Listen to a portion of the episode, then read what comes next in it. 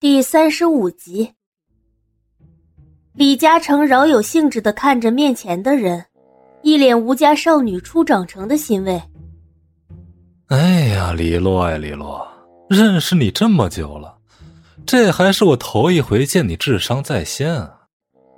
喂，李嘉诚，你怎么说话呢？李洛听后立刻不满，奋起反抗。哎，饶命，饶命！既然这样，你打算怎么办？难道直接告诉简若曦，让他和冷夜辰大吵一架？黎洛撅着嘴巴思考着李嘉诚的话，赞同的点了点头。直接告诉若曦的话，的确是有些不妥。黎洛左思右想，还是想不出万全之策，只好换上了一脸奸笑，笑嘻嘻的往旁边人身上凑去。李嘉诚，不如我请你吃大餐吧。我拒绝，你都说冷夜辰是大冰块了，我可搞不定的。哎呀，你们不是好基好朋友吗？黎洛般可怜撒娇样，凑到了李嘉诚的脸边，伸出了两根手指。拜托拜托，李大律师，我请你吃大餐嘛，两顿。李嘉诚嫌弃的扭开黎洛凑上来的殷勤脸。眼底却尽是柔和的笑意。自从那天黎洛将简若曦强行带出去后，冷夜辰便给他下了禁足的命令，不准他再踏出冷宅一步。简若曦日日都为父亲的安危思虑重重，只能每次与黎洛通电话时知道一些事情的进展。不过每次黎洛的答复却总让他的痛苦更加一分，仍旧没有关于简雄风的一点下落。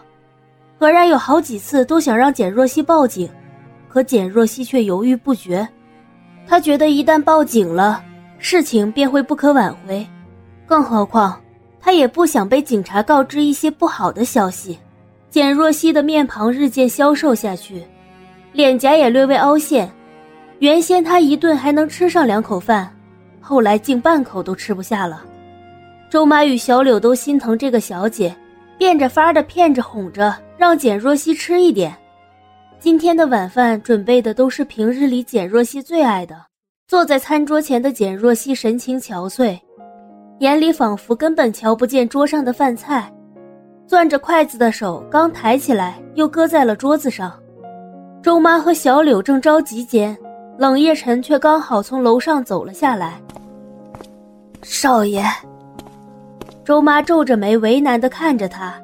冷夜辰挥了挥手，两人点了点头，便退下了。凉薄的目光落在桌前人的身上，看着简若曦如同被抽去灵魂的木偶一般坐在餐桌前，冷夜辰终于忍不住动了怒。这么多天了，他都是这样一副神情。冷夜辰怒不可遏，他径直冲到简若曦的面前，一只手抓住了她的衣领。简若曦。你就是要这样作践你自己吗？冰冷的话语里充满了无处发泄的愠怒。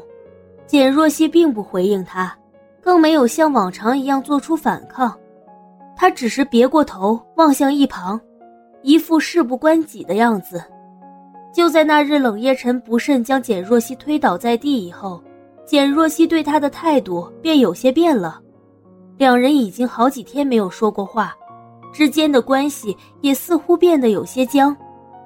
冷夜晨见他这么倔强，只是冷笑一声：“哼，简若曦，你是不是宁愿去找何然帮忙，都不肯开口向我问一声？”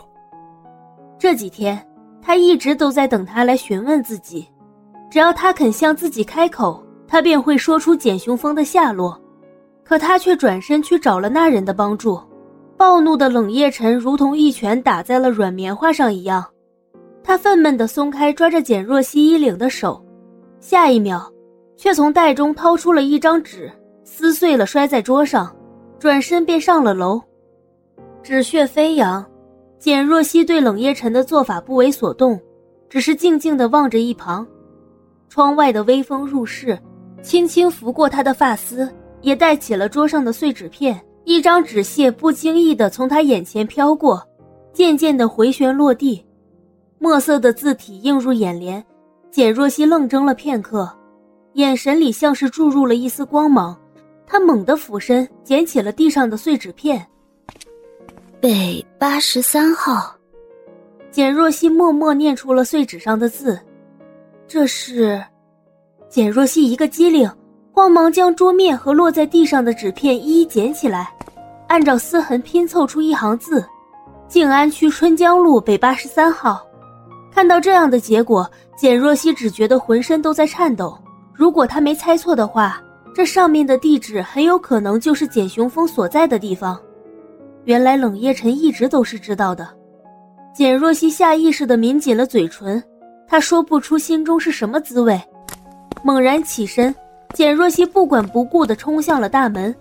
不管这上面的地址是真是假，他要去试试看。直觉告诉他，父亲就在那里。简小姐，现在夜已经深了，冷宅离大路还有一段距离，万一出了什么意外就不好了。简小姐有什么要事的话，可以明天再去办。林管家适时的将冲动的人拦了下来。被管家这么一提醒，简若曦这才意识到现在已经很晚了。他心中思忖片刻后，点了点头，转身往回走去，在沙发上坐下。简若曦只觉得自己的心中有团乱麻交织在一起，她慢慢稳住自己的心绪，仔仔细细地整理了事情的来龙去脉。冷夜晨前几天就告诉他会保住自己的父亲，可当他去监狱的时候，却被告知父亲已经无罪释放。这么大的事情，居然一点风声也没有，冷夜晨也丝毫没有透露给自己。简若曦不免有些疑惑。这个人究竟抱着什么样的心思？如今他找不着自己的父亲，他却什么都不说，光是丢给他一个地址。如若这个地址真的是简雄风所在的地方，那么冷夜晨一定是知道他父亲行踪的。他这是想要做什么？拿简雄风来威胁自己？想到这里，简若曦不禁咬唇，脸色也沉了下来。他决定先不再去想那个男人。现在的当务之急是找到自己的父亲。简若曦思索了一番后，打开手机通讯录，拨通了黎洛的电话。黎洛，你能不能借我一点钱？次日一大早，简若曦也不顾冷夜晨是否还在，直接离开了冷宅，叫了出租车，奔向了纸条上注明的地址。半个小时后，车子到达了目的地，那是个处在城乡结合部的小院子。简若曦赶到那里时，便看见父亲正佝偻着腰，蹲在院子空地旁的水池边，笨拙地淘着米。